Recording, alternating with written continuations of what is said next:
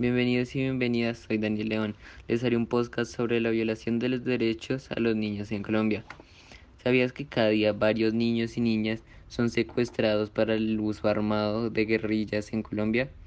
De hecho, durante enero del 2009 y agosto del 2011, el secretario general de las Naciones Unidas, Ban Ki-moon, se refirió a las graves violaciones de las que son objeto los niños en Colombia, como reclutamiento y la utilización para grupos armados, las muertes y las mutilaciones, los actos de violencia sexual, los secuestros, los ataques contra escuelas y hospitales y, la denegación del acceso humanitario.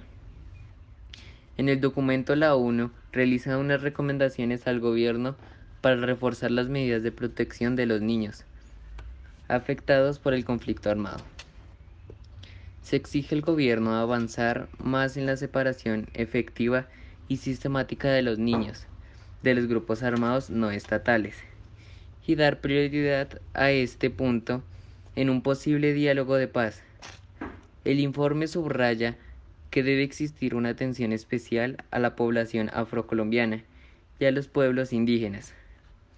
En los casos en que los niños fueron separados de grupos armados, el organismo pide al gobierno redoblar su esfuerzo para reunificar hacia las familias, mejorar los servicios de protección a los niños, apoyar la reintegración y exigir cuentas por los, por los delitos cometidos contra los menores de edad.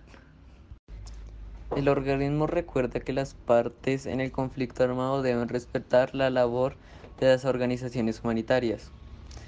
Con respecto a la impunidad, el organismo pide que avance más rápido al compadecer la justicia a los responsables de cometer graves violaciones de los derechos a los niños. Hasta la fecha, solo se ha dictado una, una sentencia en relación con el reclutamiento de los niños. Dice, ni las fuerzas de seguridad del Estado ni los grupos armados estatales deben evadir la rendición de cuentas ni la rendición de cuentas de aquellas. Se un aumento de casos. El informe asegura que las, que las guerrillas tienden a reclutar niños, principalmente en zonas rurales, mientras otros grupos armados, como los rastros rojos y los urabeños, los reclutan en su mayoría en áreas urbanas.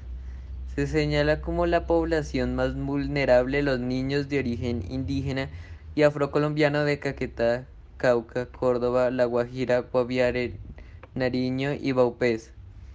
En el 2010, al menos 16 menores de indígenas fueron reclutados por el ELN. En Chocó, indica el informe. El documento expone que el reclutamiento comienza a los 9 o los 10 años de edad. Algunos niños a sus 8 años también son amenazados con ser reclutados. Entre enero del 2009 y agosto del 2010 se registraron 343 casos de reclutamiento y utilización de los niños en el 23 de los 32 departamentos del país.